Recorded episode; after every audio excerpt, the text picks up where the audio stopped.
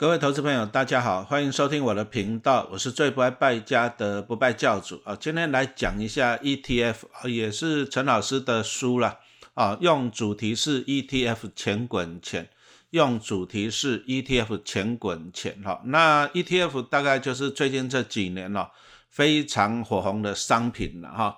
什么是 ETF？其实它就是基金哈，就是持有几十档的成分股。啊，这个就叫做基金。那基金就是有一些什么基金公司啊、投信，像什么中信投信、元大投信啊这些发行的。好，那大家最熟的应该就零零五零啊，台湾上市市值前五十大企业，那这个就是基金。那 ETF 就是可以当做股票买卖的基金。好，那 ETF 当然最近就很火红。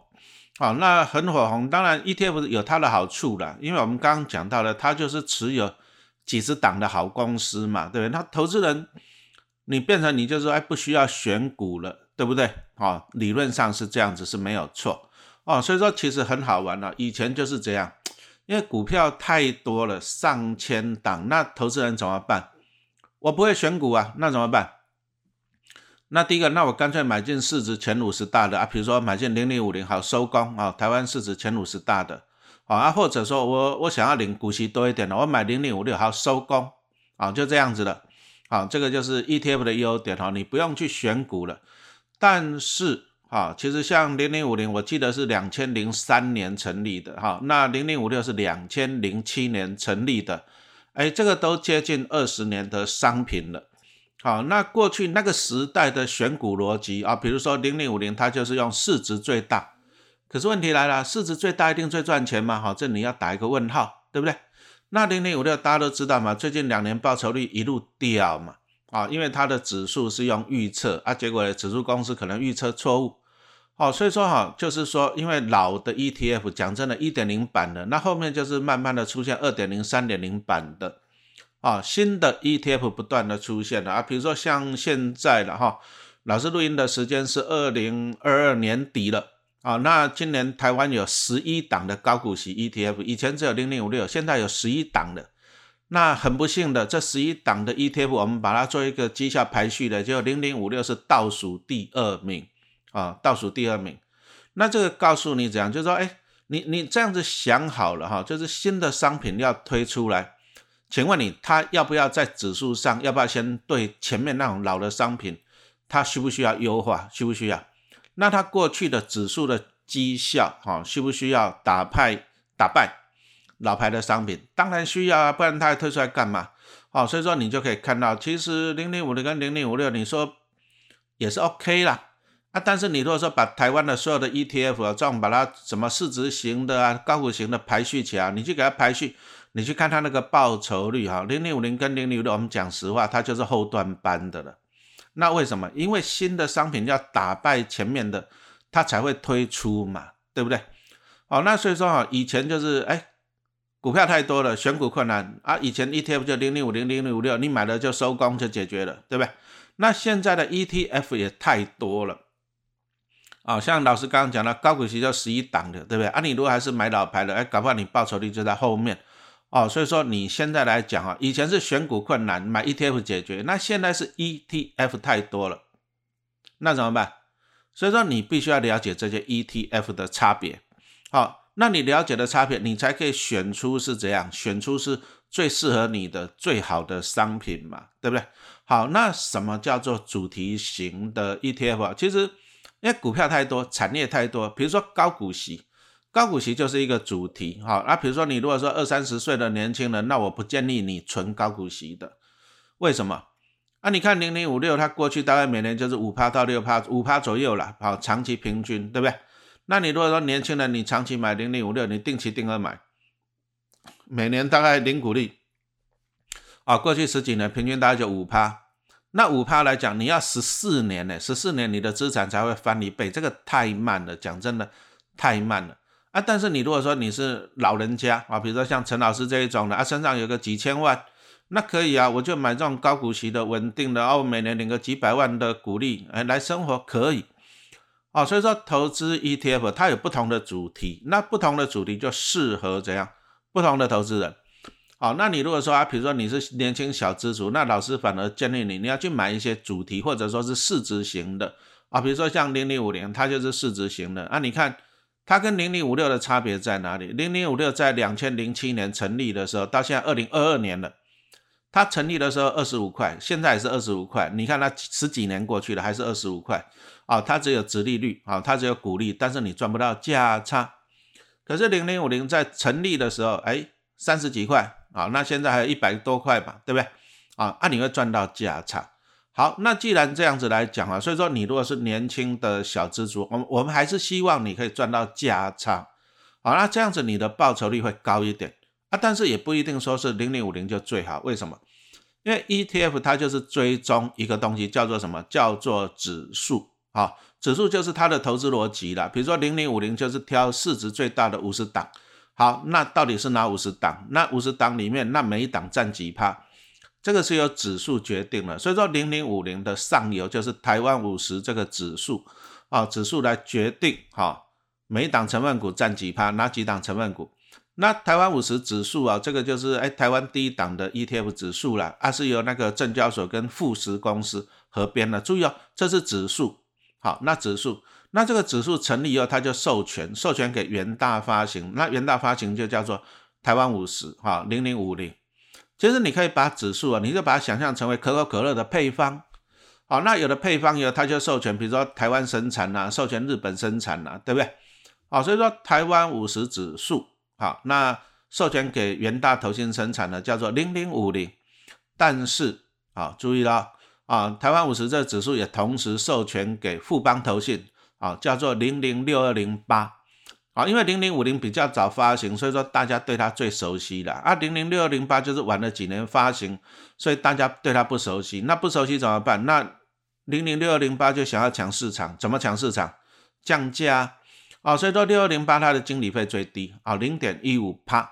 好啊，零零五零的经理费零点三二帕。好，那其实他们的产品是同样的。就像说你，比如说两家店啊，Seven 啊，旁边是家乐福。如果说你想要买一箱可乐，你会跑去哪里买？一定是家乐福。为什么？比较便宜。啊，你不会去 Seven 买，没有错吧？啊，那他们的上游可乐的成分都一样。那所以说，其实零零五零跟零零六二零八是一样的东西啦，是一样的可乐，但是零零六二零八经理费用便宜。好，啊，你会说啊，老师啊，零点三二跟零点一五只有差零点一七。好像没很多，哎，不一定哦。你说像陈老师，如果说买个一千万来讲的话，零点一七的话，一年就是差了一点七万哦，一点七万也不少哦。啊，那所以说呢，其实 ETF 它就是追踪指数，所以说你其实相同的指数，请你记得买经理费用便宜的哈。所以说不要买零零五零，你要买就买零零六二零八富邦投信推出的哈。那这里就是先告诉大家指数的差别。好，那我们刚刚讲到主题型嘛，对不对？零零五六就是高股息的主题呀，对不对？那台湾五十零零五零零零六零八就是市值型的。那其实市值型的还有一档，还有两档也不错了。好，零零六九二富邦公司治理一百，那富邦公司治理一百，这好富邦投信的两档 ETF 六二零八跟零零六九二都是台湾经理费用最低的哈。那这两档真的也是讲实话也适合长期投资啊。好，二六九二就是去抓嘛，抓那个企业经营绩效在前一百大的企业，好，这个也不错。那再来另外一档就是小零零五零呢，就是零零八五零，元大投信推出的小零零五零啊，那反正就是强调就是 ESG 的，那只是说以以经理费用来讲，内扣成本来讲啊，富邦投信的六二零八跟零零六九二会胜过哈，比较便宜啦。啊，都会比较便宜，就是啊，比元大的什么零零五零、零零八五零还要低。好，那这个是主题，就是市值型的主题。好，那最近几年呢，其实在去年啊，去年很多投信就发行了一大堆的 ETF。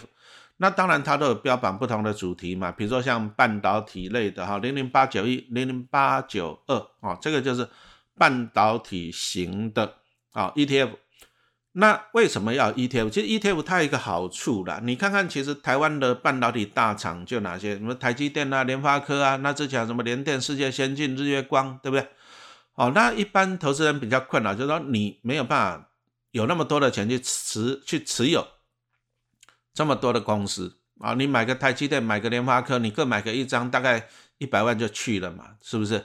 好啊，但是你如果说买零零八九一跟零零八九二，那你买这两档半导体的 ETF，那你就收工了，对不对？因为他记得老师记得好像同时都是持有三十档的成分股，但是尽管都是半导体的 ETF 啊，其实它的指数逻辑还是不一样的。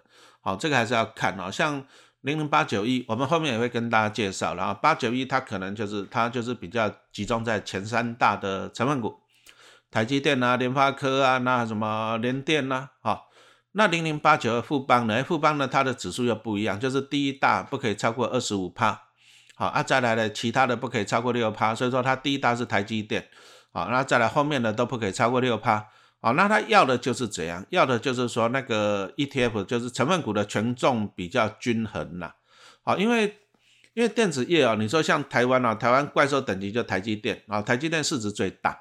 十几亿、十几兆，好，按理说，你说联发科很大，对呀，红海很大，可是市值大概一兆，啊，所以说如果按照市值才决定权重啊，通常都是台积电占第一名，而且都是遥遥遥领先呐，哦，你说像零零五零里面台积电占四十几趴一档哦，啊啊，红海跟什么联发科只有占了几趴，啊，那这个就是分配比较不均衡，那后来就是后来啊，后来就是证交所也是发现了这个问题了。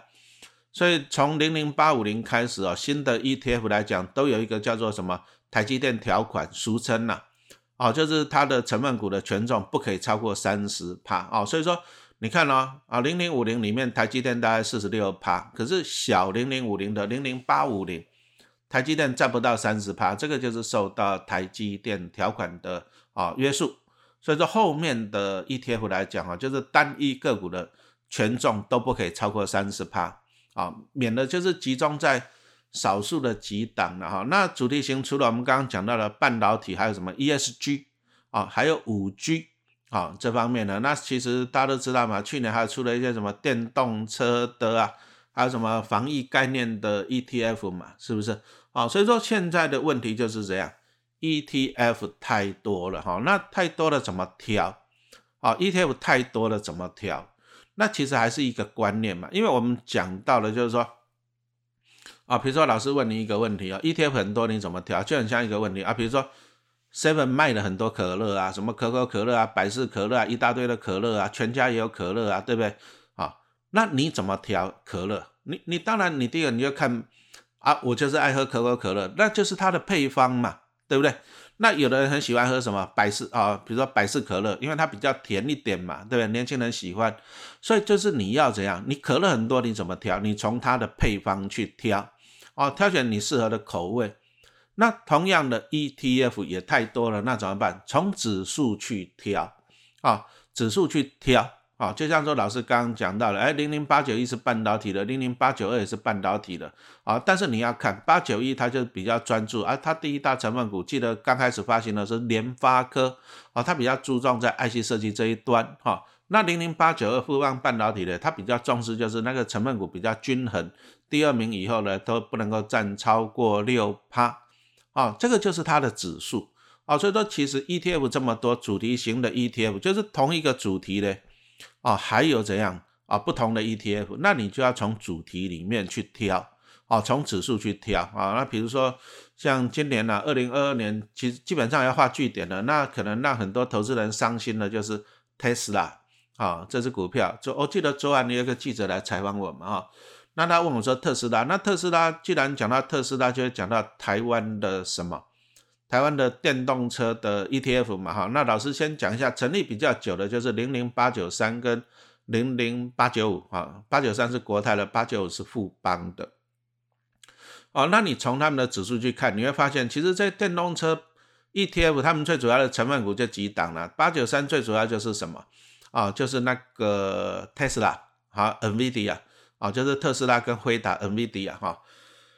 因为你特斯拉大家都知道，它就是做电动车。那 NVIDIA 是什么？它就是做 IC 的哈，IC 设计的。那一台电动车它都需要很多电子元件哈，所以说 NVIDIA 哈就需要了。啊，在那零零八九三最主要的成分股就是特斯拉跟 NVIDIA 哈。那零零八九五一样啊，特斯拉跟 NVIDIA 以外，它还有台积电啊，零零八九五也有台积电哈。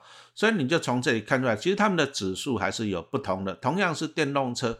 好，但是指数跟主要的成分股也是有不同的。好，那这个就是你同样是办电动车的 ETF，你还是可以从指数去看。好，那今年的特斯拉真的是比较衰了。其实特斯拉问题也是蛮多的。第一个就是说，我个人觉得特斯拉就是以前呢炒作太凶，因为反正钱太多，因为你要看嘛。啊，之前就是那个二零二零年疫情，那美国联准会就印钞票，印钞票，那钱太多，钱太多去炒作什么？炒作最红的商品。那那时候大家炒的最凶就是特斯拉嘛。那当然特斯拉这个公司也很配合炒作啊。那什么意思呢？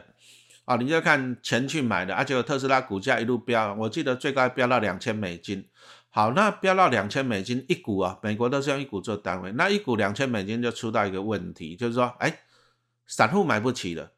对不对？你买个一股两股你就没钱了，对不对？那散户买不起的话，其实股票哈，股票你如果要炒作，应该要怎样？要蚂蚁雄兵了。如果说散户可以进场，就把股价给它推上去嘛，大家买得起。那所以说呢，那特斯拉他就很喜欢搞一个叫做股票分割啊，比如说一张分成几张啊，假设啊，比如说两千块，那一张分成五张啊，一股分成五股，那一股马上变成四百块。好处在哪里？好处就是说。散户买得起的，那散户买得起的，那他就可以把四百块要追到四百五十块，对不对？追到五百块，哎，那这样子好处在哪？你看啊，你如果说四百块追到五百块来讲的话，对不对？哈，那你看几趴？哦，涨了十块钱嘛，那呃啊，涨了一百块钱，四百到五百，那你看就涨了二十五趴，对不对？可是你如果两千块，两千块你要涨到二十五趴，你要涨到两千五百块，那可能那么贵，不是每个人都买得起。啊，所以你会发现呢，特斯拉它就很怎样，很很很疯狂在卖分割股票。哦，那今年初也是在卖分割。哦，那分割股票，哦，它的用意就是说，哎，让散户买得起，啊，小资主买得起。那希望蚂蚁雄兵帮他把股价推上去。可是问题来了，你股票一直分割，一直分割，分割到最后就怎样？你股码股票里的筹码太多，筹码太多的话就是这样，就是。讲难听点，就是供过于求了。大家有没有想过，为什么那个大力光可以涨到两三千块？为什么？因为它股本小啊，大力光的股本才十亿吧。那面额一张股票面额是一万嘛，那十亿就是十万张股票，大力光就十万张股票，全部啊。而且十万张股票里面，搞不好几万张在他们老板的手里，又几万张在那个什么外资法人投信的手里，市场上流动的股票很少。哦啊，所以说呢，股价就容易炒上去，因为流通的很少嘛。可是你说像台积电这股票这么多，就不容易炒了啊。所以说特斯拉的问题就是它，因为它一直分割，一直分割，分割到最后呢，筹码过多，凌乱了。好啊，筹码过多，凌乱了，这个就缺点，因为股票就供过于求了啊。所以你会发现今年股价就很惨，就这样一路这样子崩下来了。你看从那个三百多啊崩到现在一百块出头，就一路崩下来的，这第一个了。啊，第二个就是啊，这个老板有问题，他妈花了四百四十亿美金去买推特，又在那乱搞。那老板买推特怎么办？那他就要卖股票啊，他不卖股票，他怎么有钱去买推特？所以你要看老板都卖了四百亿美金的股票。好，那老板卖股票，你要这样子想，本来四百亿美金是在老板的口袋里锁起来，啊，没有在市场上流通。可是他现在把它卖出去了，市场上多了四百亿的股票在那流通了，又供过于求嘛，是不是？好，那再来就是中国大陆最近解啊，疫情解封了啊，结果怎样？结果就这样，可能疫情就有点在失控啊，跟台湾当初解封了以后一样。那特斯拉的一些工厂在大陆的工厂就先停工了哈，因为怕疫情太泛滥了啊。那这也是对特斯拉不利的因素，就是今年的产能变少了，因为工厂停工了嘛。好，那再来就是说，其实特斯拉它能够一直遥遥领先嘛？我讲实话，陈老师我是怀疑了。因为你看到什么奥迪啊、B N W 啊、Benz 啊、什么 Toyota、Honda，其实全世界的车厂都在做啊，都在做电动车啊。那特斯拉还可以独强吗？还可以独占吗？啊，这个当然是打一个问号嘛，对不对？那其实特斯拉今年产能我看顶多一辆一百万台，它因为它厂就那么多啊，一百万还是两百万，反正你去查一下就。可是全世界一年需要上亿台的车呢。那也就是说，特斯拉一个小公司，事实上它没有办法去提供足够的产能啊。比如说像美国一年，美国一年大概就需要两千万辆新车，中国一年大概需要三千万辆，那特斯拉的一两百万辆而已。哦，也就是说特斯拉没办法去农南瓜所有的市场了，那所以说它的市场将来一定会被瓜分了。那其实啊，其实从这里我们可以看到，一家公司啊，特别是这种创新创新性的公司，其实它在刚开始成立的时候，啊，刚开始起飞的时候，其实成长的幅度最大啊。你看，像当初宏达电，哇，可以涨涨到一千三百多块钱，宏达电。那你看特斯拉股价可以到两千，可是慢慢哦，你你注意啊，这个市场它绝对不可能一路独大下去。啊，到最后还是会被瓜分。那被瓜分，所以说特斯拉目前就这个情况了，就是未来它可能还是很多人会去瓜分它的市场。好，那特斯拉它的股价就开始先往下反应了哈。那当然了，那特斯拉表现不好，所以说我们这些台湾的发行的这些什么电动车的啊 ETF 啊就会受到影响。那没办法，因为特斯拉就是它最主要的。成分股嘛，哈，所以说从这里又讲到一个观念啊，就是说你不要说看到什么，哎，电动车，哎，ETF 啊，电动车未来前景看好，我就去买电动车 ETF，其实这也不对，因为你要去看，因为整个电动车是整个产业好，但是好假设哦，不一定是特斯拉会一直好下去，哦，所以说你要注意。那如果说这个电动车 ETF 来讲，它最大的成分股还是特斯拉，那假设特斯拉不好的时候怎么办？那这个 ETF 当然也不会好啊，所以说如果说啊，就算说哎，全世界的哎的那个电动车规模啊需求一不断的增加嘛，对，产业不断的成长啊，但是如果说特斯拉是被瓜分市场的，其实电动车产业是在成长，但是特斯拉它的反而会往下滑。哦，这里就讲到了，你买进 ETF，你一定要先去看它的指数，然后你要先去看它的主要的成分股，哦，再来你就要去判断它最主要成分股的未来的。啊，成长潜力啊，这个才是比较好的方法哈。其实电动车 ETF 还是有很多了，台湾有好几档啊。我们只是说啊，提醒你，你可以用这种方式去分析哈。那我们先来小小的做一个总结了哈，就是说现在的啊 ETF 太多了啊，因为每一家投信都毛起进来发行 ETF，就 ETF 就这样太多了。好，那 ETF 要怎么选择哈？当然，第一个你就是要看陈老师的书嘛哈。我们就在书里面哈，主题型的 ETF 帮大家做筛选，啊，帮大家讲解指数啊，帮大家讲解它最主要成分股的未来的趋势啊。所以说哈，其实书只是帮你整理资料了啊，书是帮你整理资料哈，你就不用花那么多的精神去收集资料啊，而且书真的很便宜。好，那再来就是说，你看完书的资料，你还是要自己要判断的能力。啊，判断的能力，这个才是会很重要的。那 ETF 你就说你不能够无脑去买，啊，你不能无脑去买啊。比如说你你最近两年，你如果还是无脑买零零五六的，哎，可是人家零零八七八杀出来了，报酬率都比零零五六高很多了哈。所以说你不能够无脑，你还是要不断的学习，不断的了解哈。那陈老师还是这样子，老王之卖瓜了啊，老陈卖瓜了哈。陈老师这本书啊，用主题是 ETF 钱滚钱啊，就是帮你分析这些主题是 ETF 的优点跟缺点哈。那我相信，啊对你会有帮助的哈。好，我们这个单元就讲到这里，谢谢收听。